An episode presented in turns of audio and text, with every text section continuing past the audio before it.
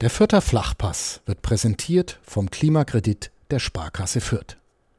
Ob Außenwanddämmung, neue Fenster oder Heizungstausch. Sanieren Sie Ihre Immobilie einfach und günstig, ohne Grundschuldeintrag bis 50.000 Euro. Denn Sanieren hilft Energiesparen. Der Klimakredit der Sparkasse Fürth. Lieber Julian, was ging dir am Samstagnachmittag um 17.25 Uhr ungefähr durch den Kopf? Wir sprechen über den vergangenen Samstagnachmittag. Ähm, ja, hauptsächlich erstmal Enttäuschung, wenn man über das Gefühl spricht. Ähm, und andererseits aber auch ein bisschen Demut vor der Tatsache, dass wir in der ersten Liga spielen, was ja tatsächlich jetzt einfach der Fall ist. Du hast gerade schon angesprochen, Samstagnachmittag, die Spielverhandlung hat in Mainz gespielt, 0 zu 3 verloren. Wo hast du das Spiel verfolgt? Ja, ich habe das Spiel hier verfolgt, wo wir gerade auch sitzen, in meinem Wohnzimmer.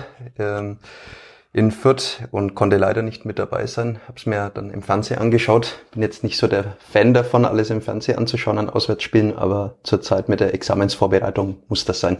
Okay, und dann hast du kurz mal geflucht oder bist du als Fußballfan zu Hause dann ruhig? Äh, wer mich kennt, weiß, dass ich sehr viel fluchen kann. Also ich habe dieses fränkische Gen durchaus in mir, äh, dass man sich auch äh, beschwert über Schiedsrichterentscheidungen und flucht und dann aber auch jubelt, wenn es mal soweit ist. Und ähm, da geht's dann schon ab, wenn ich Fußball schaue. Hast du alleine geschaut dann gestern? Nein, mein Patenkind war hier. Der ist jetzt ja mittlerweile auch schon äh, erwachsen in Alter. Mhm. Und wir haben das zusammen angeschaut, haben noch äh, Dinge gemacht, die man eben macht mit äh, Menschen in diesem Alter, sprich äh, eine Shisha angemacht und oh. äh, das dann so ganz entspannt angeschaut, was unser Klebler dann so in Mainz darbietet. Das heißt, die Shisha war das Frustbier für euch? Nein, das gab's aber auch noch, äh, wobei bei mir immer in äh, geringeren Mengen. Aber ein Bierchen habe ich mir gegönnt gestern. Okay. Ja, liebe Freundinnen und Freunde des Vierter Flachpass, es ist Sonntagnachmittag. Äh, Julian Pecher hat eine Nacht über das 0 zu 3 in Mainz geschlafen. Auch ich, Michael Fischer, Sportredakteur der Nürnberger Nachrichten, habe eine Nacht über dieses 0 zu 3 geschlafen.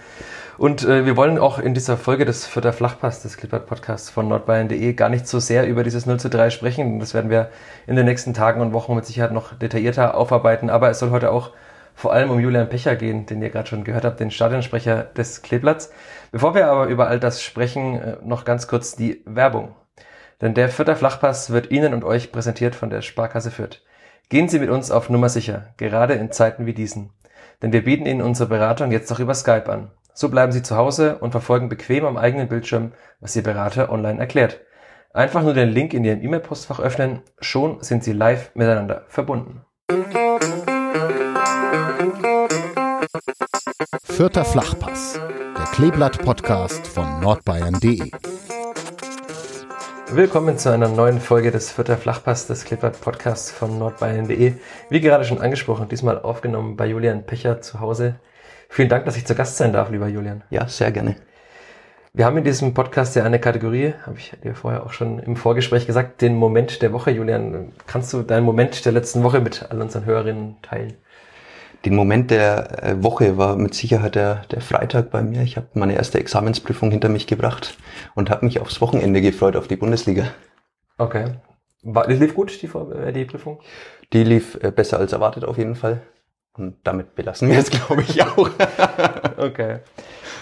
Und wenn wir ein bisschen weiter zurückblicken, wenn wir die Woche so auf eineinhalb, zwei Wochen äh, zurückblicken, dann war das Heimspiel gegen Bielefeld im vergangenen Sonntag. Ich nehme an, das war auch ein besonderer Moment für dich, auch als ja, Stadionsprecher, ein, ein oder? Absolutes Highlight. Also das ist jetzt ziemlich lange her, dass ähm, Fans im Stadion waren. Das letzte Mal war ähm, gegen Osnabrück und Hamburg der Fall im, im letzten Aufstiegsjahr der Spielvereinigung.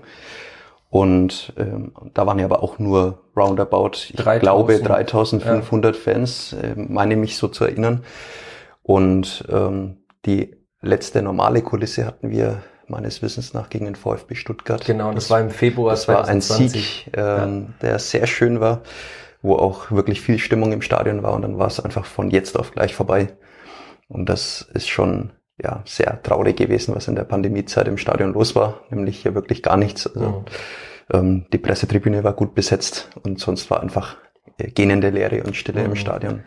Und dementsprechend war das jetzt einfach ein absolutes Highlight gegen Bielefeld. Und äh, ich habe das sehr genossen. Und es hat sich auch angefühlt wie ein echter Hexenkessel. okay. Also du warst ja unten auf dem Platz gestanden. Es haben viele Spieler danach gesagt, sie hatten schon Gänsehaut, als sie eingelaufen sind und ob man wieder gemerkt haben, diesen Applaus von den Rängen und so weiter zu hören. War das für dich auch so unten? Für mich war das, wie gesagt, ähm, ein Hexenkessel. Also es hat sich wirklich äh, laut angefühlt und ähm, man hat die Emotionen der Fans einfach gespürt. Natürlich ist es bei normalen Spielen mit, ähm, mit voller Auslastung nochmal eine ganz andere Stimmung, aber jetzt einfach die Wahrnehmung bei diesem Spiel war eben so. Und ich glaube, da hat man auch einfach diese, diese Vorfreude auf die Bundesliga mhm. gemerkt bei den Fans. Das ist jetzt endlich wieder das erste Heimspiel, was ja dann auch noch hinzukommt, dass man endlich wieder im Stadion dabei sein kann.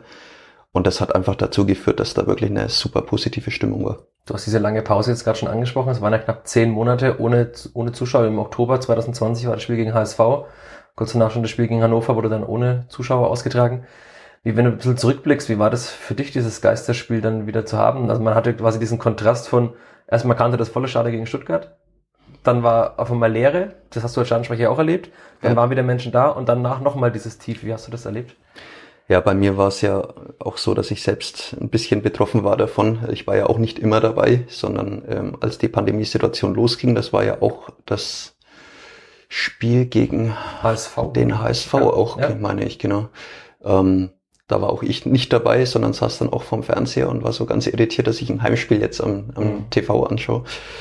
Und das war aus Sicherheitsgründen. Oder? Das heißt, ja, wir haben wirklich auf alles Nötige verzichtet im Spiel. Okay. Und äh, ich bin nicht notwendig, wenn mhm. keine Fans im Stadion sind. Und äh, dann bin auch ich, auch fairnesshalber, einfach zu Hause geblieben und habe mir das daheim angesehen. Und äh, ich glaube, da ist man ja auch sehr verantwortungsvoll im Verein umgegangen. Ähm, ja, inwie, inwieweit man da Leute noch ins Stadion lässt, die vielleicht jetzt nicht unbedingt die wichtigsten Aufgaben erfüllen. Ähm, ich war dann in der Folgesaison wieder mit dabei wie gesagt, Osnabrück-Spiel, ja. das HSV-Spiel. Und ähm, da waren ja zumindest ein paar Fans wieder im Stadion. Aber da gab es auch Momente, die einfach ähm, ungewohnt sind. Also ich habe dann von der Nordtribüne aus moderiert mhm. und alleine mit dem TV-Team, mit dem Mediateam und irgendwie seltsam, weil das ist ja so die erste Anlaufstelle mhm. äh, für viele Fürth-Fans im Heimspiel und da war einfach nichts los. Du hast dann auch, äh, es gibt viele Bilder von dir, wie du den Schal hochhältst, so als einziger Fan. Hast du dich auch ein bisschen so gefühlt und dann trotzdem mal was reingerufen oder darf man das als Stadionsprecher gar nicht? Also es fällt mir regelmäßig sehr schwer, nichts reinzurufen. ähm, ja, also das, das Blöde ist, wenn man den Schiedsrichter äh, beleidigen wollen würde, was ich natürlich nie möchte, ähm, dann würde das im Stadion auch jeder mitbekommen, mhm. auch der Schiedsrichter. Deswegen muss man sich da natürlich in, in Geduld und Zurückhaltung üben. Aber ich habe natürlich schon gejubelt, wenn, wenn Tore gefallen sind. Ähm, man sollte möglichst auf den Sitzen auch sitzen bleiben. Mhm. Also es gab wirklich auch strenge Regelungen, an die wir uns auch ähm, so gut es ging eben gehalten haben. Ja, aber da war jetzt nicht so viel mit äh, ausufernden Jubelszenen auf den Tribünen und den Schal habe ich natürlich immer hochgehalten zur Hymne, weil ich so ein bisschen als Fürth-Fan das Gefühl damit verbinde, dass äh, dieser Schal hochgehalten werden muss, egal von wem, mhm. sobald diese Hymne läuft. Also das ist so ein Ritual, das, das mhm. muss fortgeführt werden. Und ja, das habe ich dann größtenteils alleine gemacht tatsächlich. Hast du da ein bisschen auch neidvolle Kommentare bekommen, dass du als einziger oder äh, als einer der wenigen im Stadion warst? Es gab tatsächlich einige, die mich beneidet haben und ich habe jeden erklärt und das kann ich auch hier machen, äh, dass es da eigentlich nicht wirklich etwas zu beneiden gab. Mhm. Also natürlich war ich dabei, habe das gesehen. Es war ein Zauberfußball, ein mhm. Flachpass, der gespielt worden ist, der, der einfach wahnsinnig war, weil diese Mannschaft wirklich in der Lage war, ja jeden Gegner äh, zu bespielen und die Herausforderungen zu meistern, hat er unglaubliche Mentalität auch gezeigt. Und das war was ganz Besonderes. Andererseits ist es jetzt auch keine schöne Vorstellung. Ich glaube, da kann mich jeder Fan ähm, verstehen, wenn man dann da alleine auf der Pressetribüne sitzt, mhm. als jemand, der normalerweise immer in der Nordtribüne stand. Und ja, eben ohne Zuschauer, ohne Zuschauerinnen und eben das Spiel verfolgt, ohne, ohne jede Stimmung, ohne jede Emotion. Also da macht auch der beste Fußball weniger Spaß. Mhm. Du hast jetzt schon mehrmals angesprochen, du bist Kleeblatt-Fan. Also du bist, das ist nicht nur dieses Amt des Stadionsprechers, nicht nur eines, das du quasi machst, weil es für dich eine Aufgabe ist, sondern du bist halt auch ein Fan, das ist eine Herzensangelegenheit für dich. Wie bist du denn zum Fan geworden? Ganz klassisch mit äh, an der Hand von Mama und Papa oder wie lief das? Nein, also ich muss zugeben, dass ich in der Grundschule wirklich gar nichts mit Fußball zu tun mhm. hatte. Ähm, habe da auch damals noch die WM 2002 verweigert tatsächlich. Okay. Aus Interessensgründen und ähm, da aber alle meine Freunde die WM damals angeschaut haben und ganz große Kahn-Fans waren, weil er damals wirklich eine ordentliche WM gespielt hat, ähm, lag ich dann irgendwann im Badezimmer in der Badewanne und meine Mutter hat sich am Spiegel fertig gemacht und dann haben wir eben kurz so ein bisschen über Fußball angefangen zu sprechen und ich habe sie gefragt, ob ich nicht mal ins Stadion könnte. Ne? Und da ich es nicht besser wusste und da die Berichterstattung jetzt damals auch nicht so war, dass man ständig etwas von den Förtern gehört hat, mhm. ähm, habe ich sie gefragt, ob man nicht mal zum äh, Nürn Nürnberger Stadion gehen könnten. Mhm. Die hat sich umgedreht und ich bin dann erstmal angeschrien worden. Sehr sympathisch. und habe dann auch ganz schnell dazugelernt, äh, muss man sagen, da gehört ja auch eine ordentliche Erziehung dazu, damit man weiß, in welches fränkische Stadion man geht. Und ähm, bin dann mit meinem Vater im Sportpark Ronhof gegangen und haben das erste Spiel angesehen. Ich meine, das war gegen Mannheim oder Reutlingen. Auf jeden Fall ein Sieg. Ist aber ein guter Kontrast, um und, zu sehen, wo die Spielfang jetzt heute steht, ne? Weil Mannheim und vor allem, ist, Reutlingen genau, vor allem, ja, vor allem, also Reutlingen ist ein gutes Beispiel. Die sind ja wirklich jetzt auch ein ganz, ein ganzes Stück durchgereicht worden.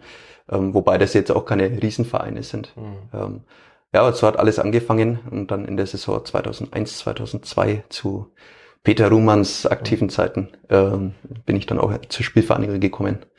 Und das war noch eine Zeit, da waren wir noch weit hinter Schalke 04, Werder Bremen und dem HSV.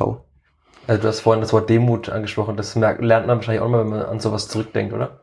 Ja, absolut. Also wie gesagt, ähm, nehmen wir mal noch ein paar andere Beispiele raus. Alemannia Aachen ist ein gutes Beispiel. Mhm die den neuen Tivoli gebaut haben. Und da ging es auch ganz rasant abwärts, was schade ist, weil sie wirklich auch schöne Traditionsvereine sind, die man mhm. eigentlich gerne in den ersten Ligen sehen würde.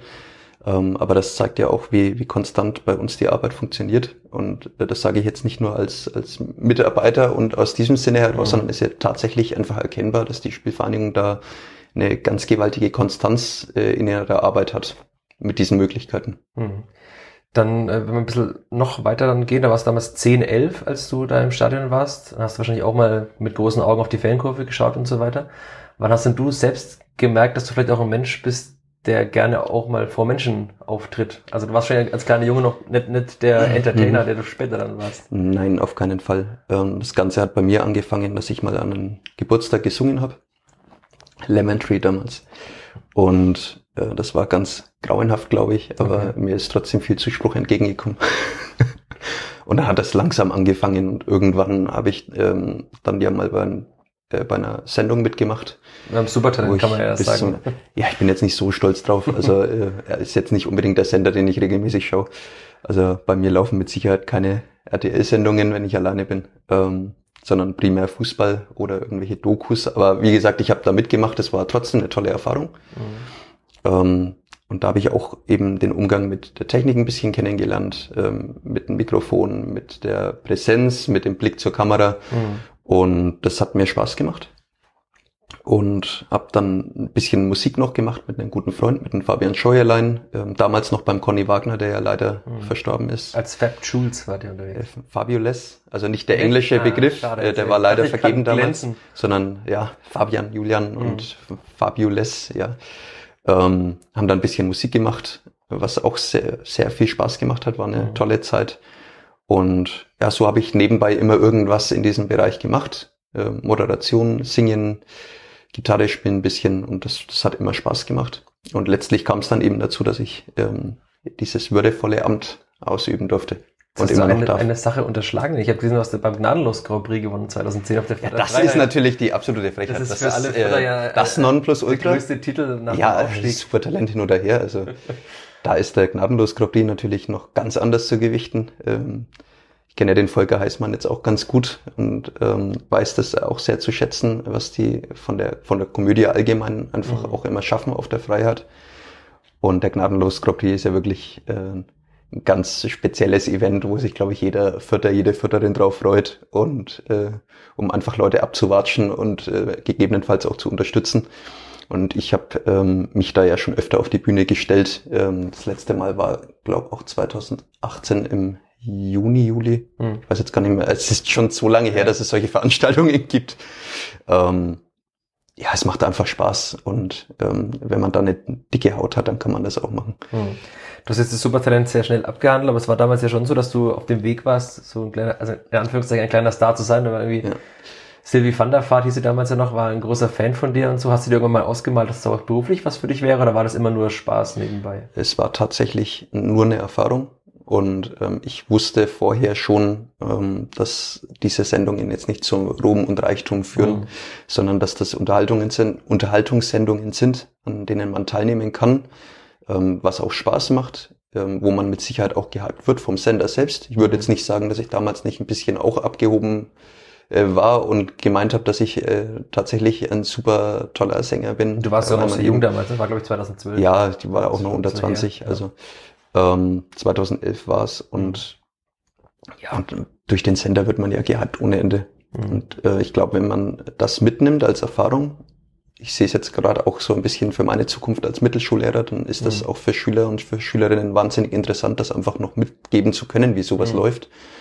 Ähm, und mittlerweile bin ich da ja auch äh, absolut geerdet und habe da keinerlei Ambitionen irgendwie gehabt. Mhm. Aber auch damals, wie gesagt, das war eine Erfahrung. Es war auch zum Teil einfach Spaß, da mitzumachen. Und ähm, war natürlich cool, dass es bis zum Ende geklappt hat. Aber nichtsdestoweniger muss man ja auch wissen, dass das alles schon ein bisschen abgekarteltes Spiel ist und mhm. nach einem gewissen Drehbuchschema funktioniert. Ich glaube, das ist jetzt ja kein Geheimnis, wenn man sich das anschaut. Ja, ja. Aber als Supertalent-Finalist wird man automatisch zum Stadionsprecher. Also ist dann in dir die Idee gereift, das irgendwann mal machen zu wollen? Es gab bei Spielfang ja schon Stefan Krautz war ja. lange Stadionsprecher, war dann zusammen mit Andreas Lengenfelder, die beiden. Ja. Hast du irgendwann mal gedacht, das würde ich auch gern machen oder ging das dann alles zufällig? Ja, wir haben es ja vorhin angesprochen, den Namen. Also Volker Heißmann war ja tatsächlich auch schon Stadionsprecher. Mhm. Ähm, ich habe zusammen mit dem Stefan Krautz ja dann äh, angefangen, was mir auch sehr viel Spaß gemacht hat mit ihm zusammen. Ähm, war auch eine tolle Zeit. Aber noch ganz Und, kurz, wie, wie kam es dazu? Also wurdest du angesprochen, hast du dich selber genau. empfohlen? Also ich sag's mal so, der Weg von RTL führt jetzt nicht direkt in den Fürther Rundhof, ähm, sondern ich glaube, das äh, ist eher so der Lebensweg, den man hat. Mhm. Also ich glaube, oder würde mich mal als, als Vollzeitfürther äh, beschreiben, der hier ja auch gleich in der Nähe aufgewachsen ist. Mhm. Ähm, der sein ganzes Leben lang im Endeffekt in Fürth gewohnt hat, äh, nie irgendeine Ambition hatte, wegzuziehen und ich möchte ich auch weiterhin nicht machen. Und ähm, der sich hier pudelwohl fühlt und auch immer zur Spielver Spielvereinigung gegangen ist. Ähm, gab tatsächlich mal den Gedanken von mir, dass es eine wahnsinnig tolle Aufgabe wäre, mal unten Interviews zu führen. Es mhm. war, also die, ja, dieses, dieses Denken hatte ich wirklich als Jugendlicher noch, mhm. wo ich mir dachte, Mensch, der, der Stefan, der macht das schon gut da unten und ähm, das wäre ja ein ganz toller Job, aber den könnte ich ja eh nie machen, weil da muss man ja wahrscheinlich alle Sprachen können, was nicht der Fall ist. Aber ähm, ja, den Gedanken hatte ich tatsächlich mal kurz, aber jetzt nie eine Ambition. Mhm. Und dann wurde mir von einem Freund äh, über eine Nachrichtenplattform zugespielt, dass eben eine Ausschreibung folgen wird von der Spielvereinigung von Seiten des Funkhauses und ein Stadionsprecher oder eine Sprecherin gesucht wird äh, an der Seite von Krauzi. Und da habe ich mich dann sofort beworben und war Feuer und Flamme dafür. Wie bewirbt man sich dann auch mit einer Stimmprobe? Hast du einmal die Aufstellung durchgesagt als Video? Ich glaube tatsächlich, beworben hat sich jeder unterschiedlich. Ich habe ein paar DIN A4-Seiten geschrieben über mein Kleeblatt-Fan-Dasein und meine, äh, ja, meinen Wunsch, eben diesen, diesen Posten auszufüllen in Zukunft. Und ähm, letztlich ist es dann tatsächlich abgelaufen wie ein Casting. Und wir haben vorgesprochen vor einer Jury, bestehend aus, jetzt muss ich mal zurück überlegen, der Emanuel Kestlen war dabei, der Stefan Krautz war dabei und noch, glaubt, zwei Kollegen, Kolleginnen von Radio F. Und da haben wir dann vorgesprochen, Notfallsituationen, Torrufe und so weiter. Gibt es auch ein Video noch auf YouTube, wo ich mich ganz schlimm finde, im Nachhinein betrachtet.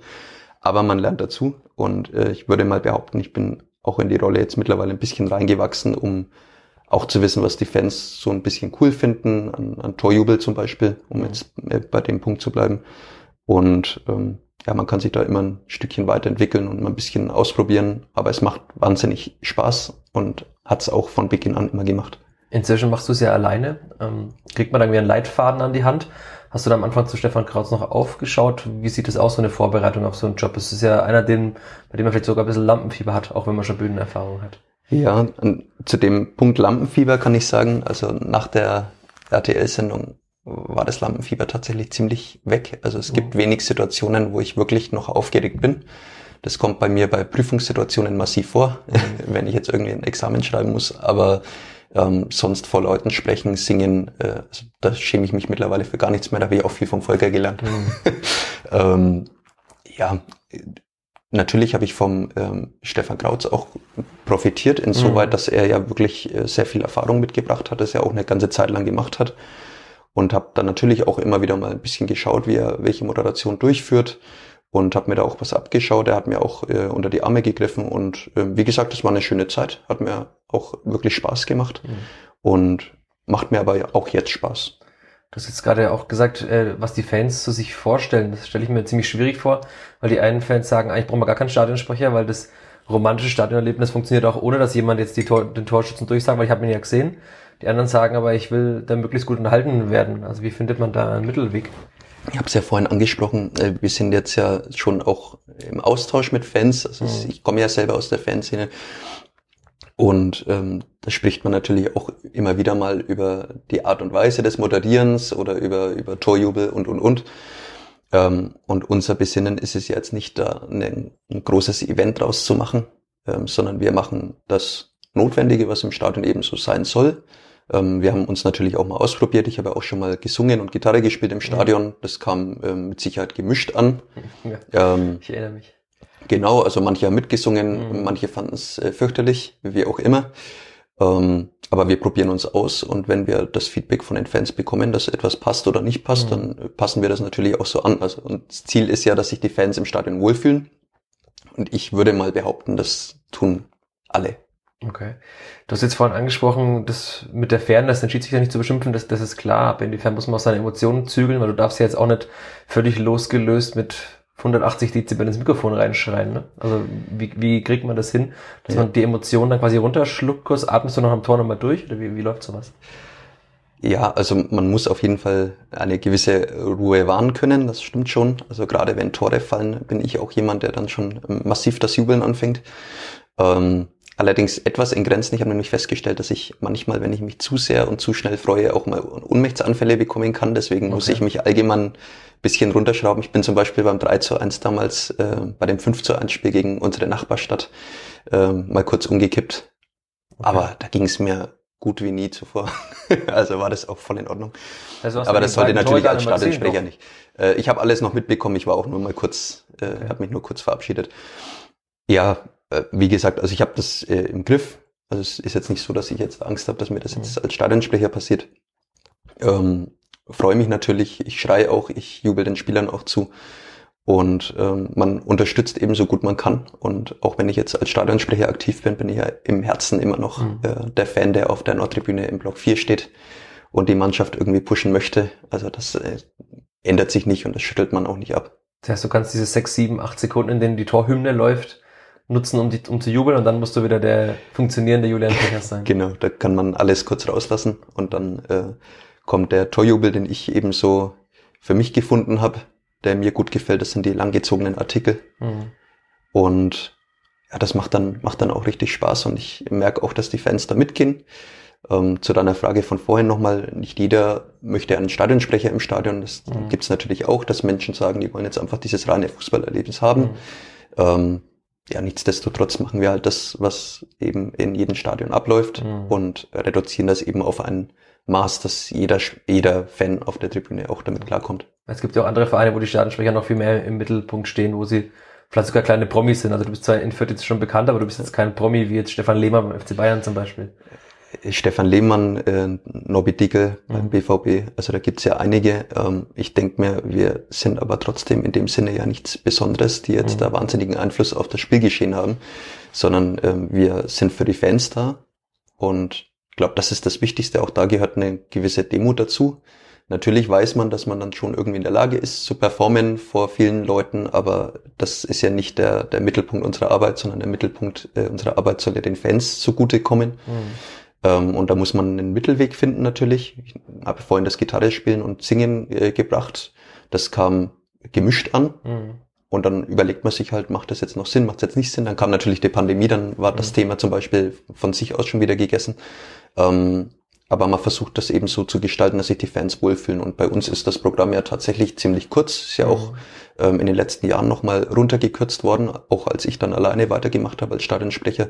Wir machen jetzt mittlerweile 20 Minuten grob.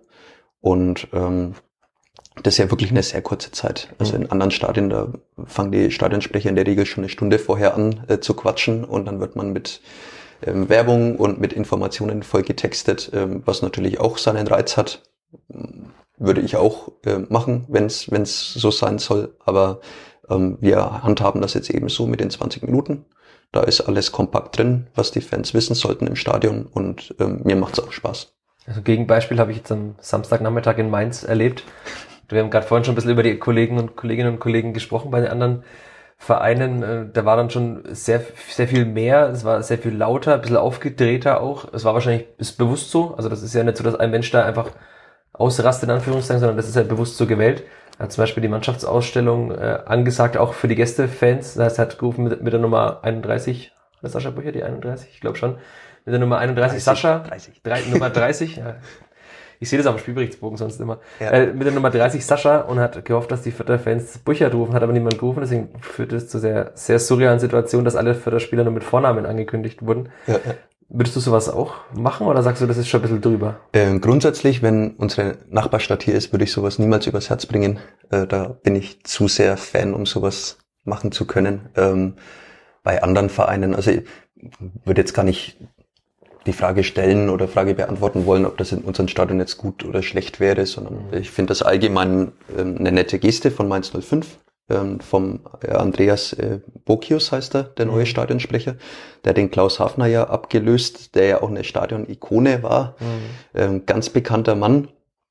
Und ähm, der hat damals, glaube ich, schon, also der Klaus äh, damals schon angefangen, die, die Gästemannschaften ähm, eben auch noch mit auszurufen und mhm. hat dafür ja auch äh, Fairnesspreise gewonnen, soweit ich es noch in Erinnerung habe. Und ähm, ist natürlich eine andere Art von Moderation. Und das ist ja auch das Schöne an Stadionmoderationen, die unterscheiden sich auch. Also ich versuche ja auch möglichst ähm, meinen Dialekt nicht zu unterbinden. Manchmal muss man es natürlich machen, mhm. damit man auch verständlich ist, ist und wirkt.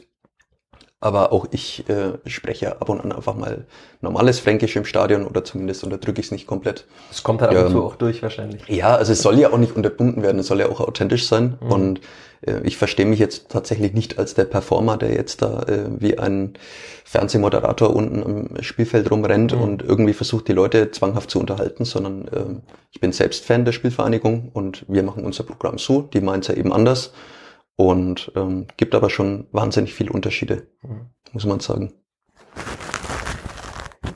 Jetzt hast du angesprochen, die Mainzer zum Beispiel haben einen Fairnesspreis bekommen. Gibt es denn auch äh, in irgendeiner Form einen Austausch zwischen den Vereinen, dass man sagt, die, das ist ein gutes Beispiel, das hat gut funktioniert. Ist es auch was für euch oder ist es auch so, dass man, dass jeder macht, was er eigentlich will als Stadionsprecher? Ähm, wir haben natürlich unsere Vorgaben, was, was durchzusagen ist, was man, was man durchsagen soll, was man natürlich nicht durchsagen darf, ähm, wo die Grenzen natürlich liegen. Also ich soll jetzt tatsächlich nicht auf das Spiel Einfluss nehmen, das ist ja klar. Also wenn jetzt irgendeine Gastmannschaft gerade einen Konter spielt, dann werde ich jetzt nicht dazwischen rufen. Mhm. Ähm, das ist eine Selbstverständlichkeit. Es gibt natürlich auch Musterdurchsagen von der DFL, aber auch von unserer Spielvereinigung zum Beispiel, die zusammengefasst sind. Was ist ähm, das zum Beispiel? Na, wo wir einfach ganz genau wissen, wie auf welche Situationen zu reagieren ist mhm. oder zu reagieren sein sollte, falls mal ähm, Thema Pyrotechnik ist natürlich mhm. auch ein ganz heißes Thema bei den Fans. Ähm, wie man Im darauf, Sinne des Wortes. Ja, ja tatsächlich, ja. Äh, manchmal zu heiß, ja. ähm, aber da gehen die Meinungen, wie gesagt, auch sehr auseinander. Mhm. Aber es gibt eben diese Musterdurchsagen, die äh, zu tätigen sind. Da bin mhm. auch ich nicht davor geschützt, sondern äh, das, das hilft uns natürlich auch ein Stück weit, einfach um Sicherheit reinzubekommen.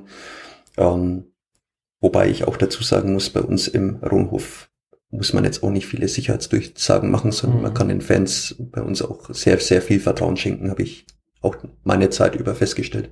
Okay. Aber gibt es so, so einen Austausch trotzdem? Ach so, den Austausch, ja, den gibt es natürlich auch. Genau die ursprüngliche Frage.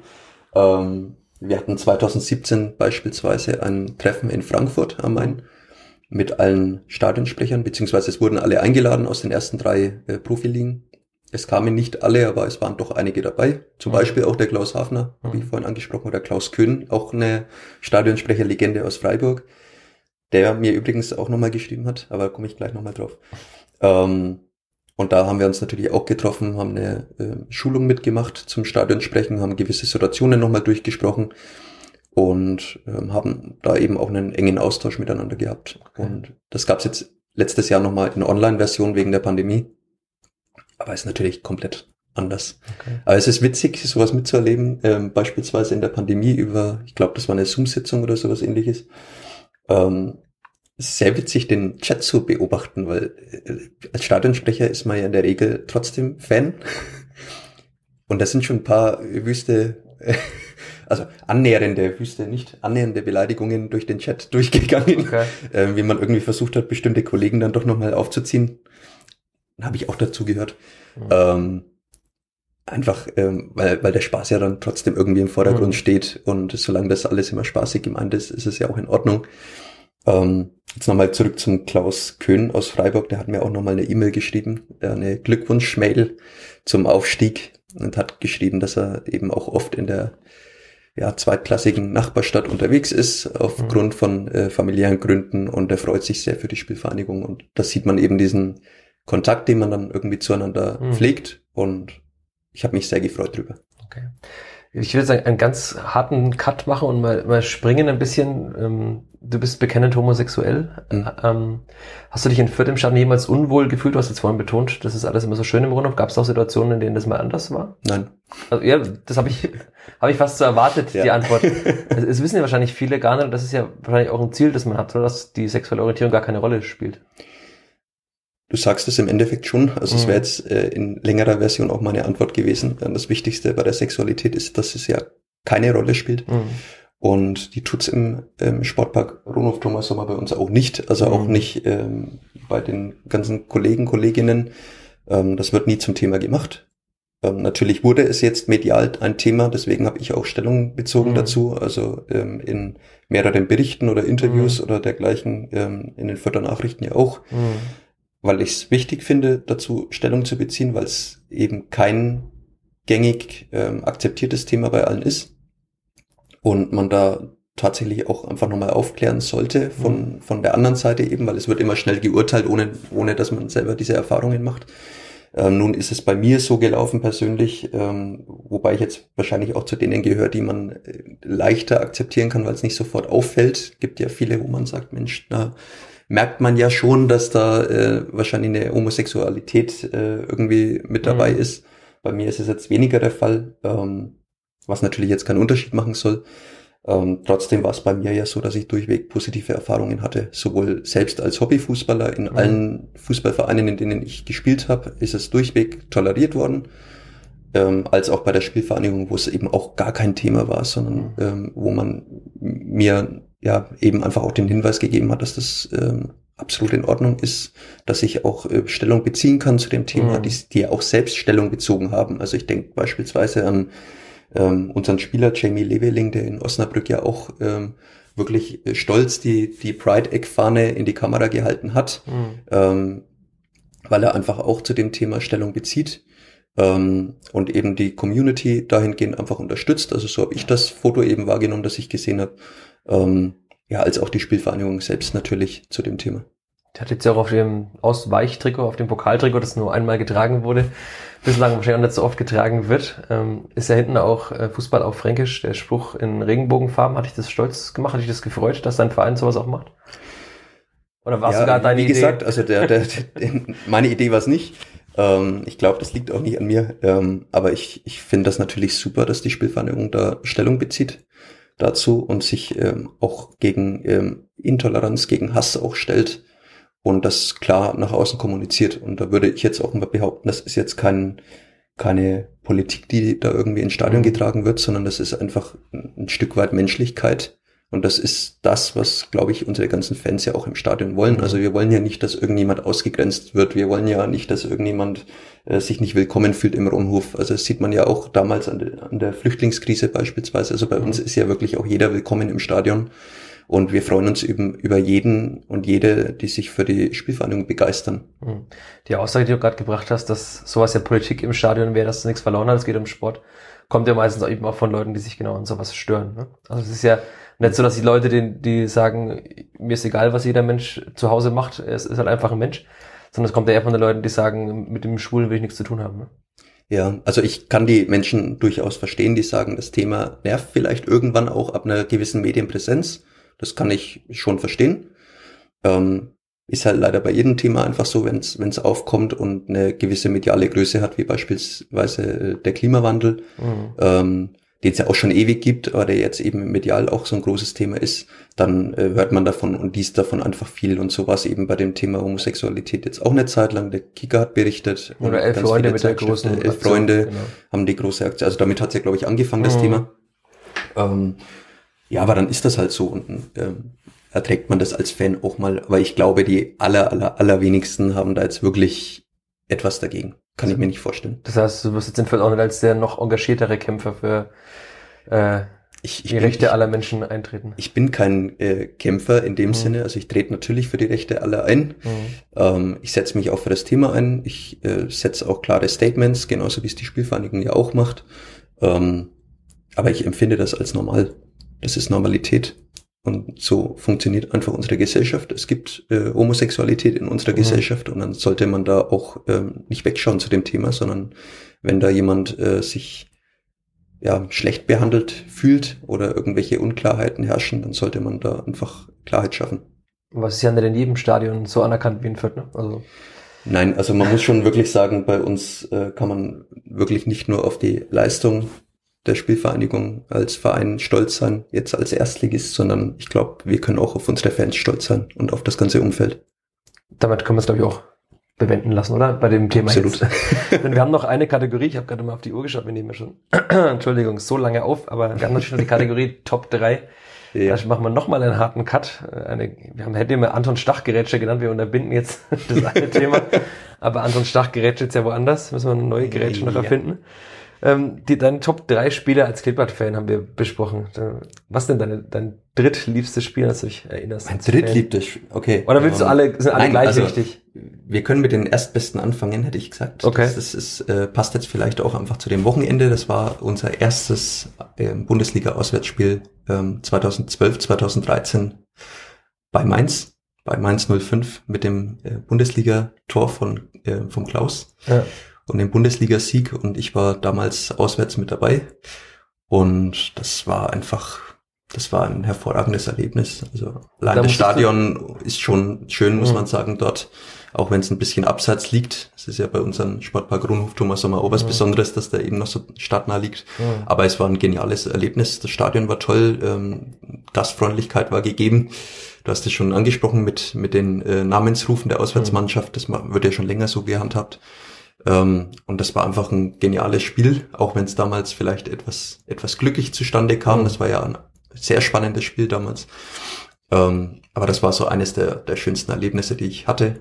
Ähm, das andere war das Spiel in Dortmund natürlich, vor dieser Kulisse. In Dortmund? In Dortmund, okay. wo man einfach eher nochmal klar vor Augen geführt bekommt, in welchen Sphären die Spielvereinigung unterwegs ist. Unsere mhm. ja doch kleine vierte Spielvereinigung hier ähm, in den großen Stadien der Welt. Äh, BVB-Stadion ist ja eines der, der schönsten Stadien weltweit.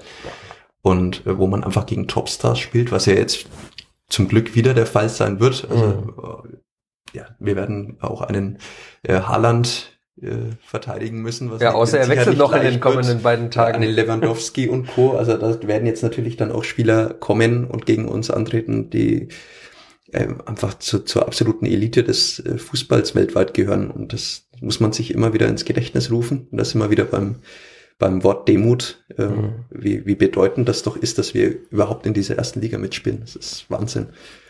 Und das dritte ist ähm, tatsächlich das Heimspiel gegen den VfL Osnabrück. Das fragt sich natürlich jeder, Mensch, das Warum denn doch, das? Äh, war doch jetzt äh, nicht das, das Highlight des Lebens, aber ähm, es war einfach was ganz Besonderes nach Beginn dieser Pandemie zumindest mal wieder etwas mehr als 3000 Zuschauer im Rundhof zu haben.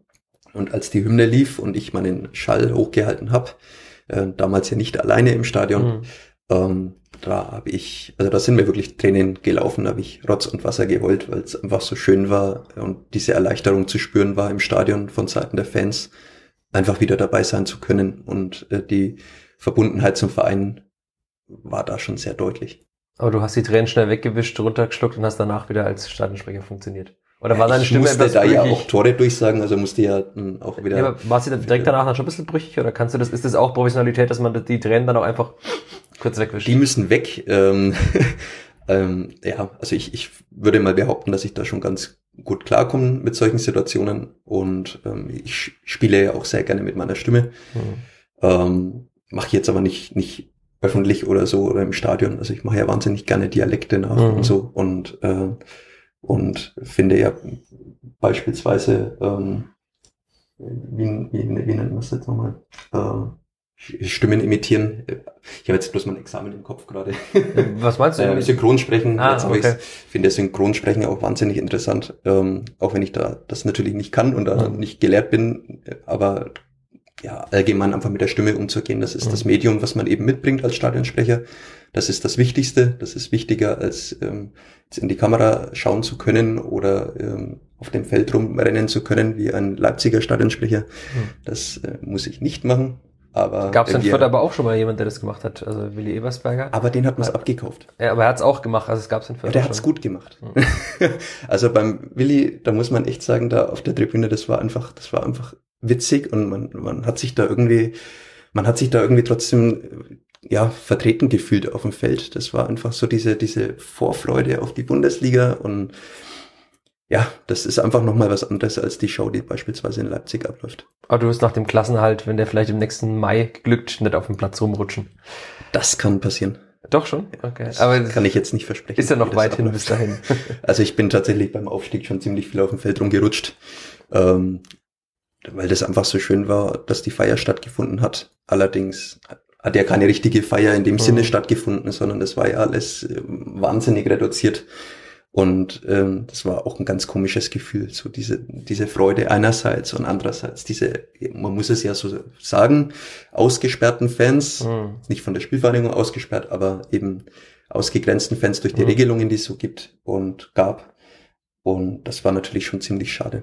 Jetzt hast du eine Top 3 genannt, ohne einen einzigen Derby-Sieg und ohne das Aufstiegsspiel. Das hätte ich auch nicht erwartet.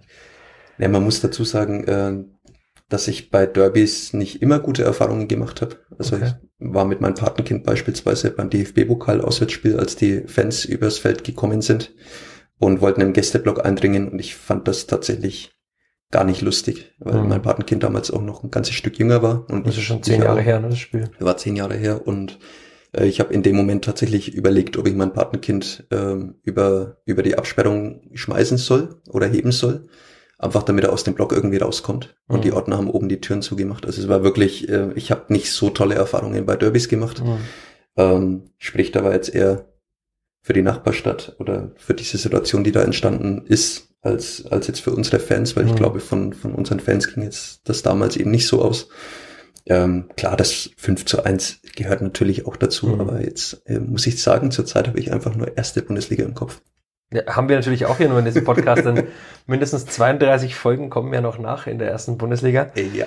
ja danke, Julian, für diese, für deine Zeit und für die vielen interessanten ja, Erlebnisse. Sehr gerne. Denn, liebe Freundinnen und Freunde des Wetter Flachpass, äh, dieser Podcast geht jetzt in eine kleine Podcastpause, genauso wie die Spielvereinigung in eine Länderspielpause geht. Denn auch der fleißigste Sportredakteur muss mal Urlaub machen. Der Kollege Kloser ist schon im Urlaub. Grüße an dieser Stelle. Jetzt werde auch ich im Urlaub sein. Und dann hört ihr uns wieder nach dem Heimspiel gegen den VfL Wolfsburg. Am 11. September ist es. Da wird Julian auch natürlich im Rundhof sein. Vielleicht gelingt dann der erste Bundesligasieg des Kleeblatts. Heimsieg natürlich, muss man sagen. Der erste Bundesligasieg ist ja schon gelungen vor einigen Jahren. Ja, dann nochmal vielen Dank. Eine gute Zeit. Bleibt gesund und bis bald. Servus. Mehr bei uns im Netz auf nordbayern.de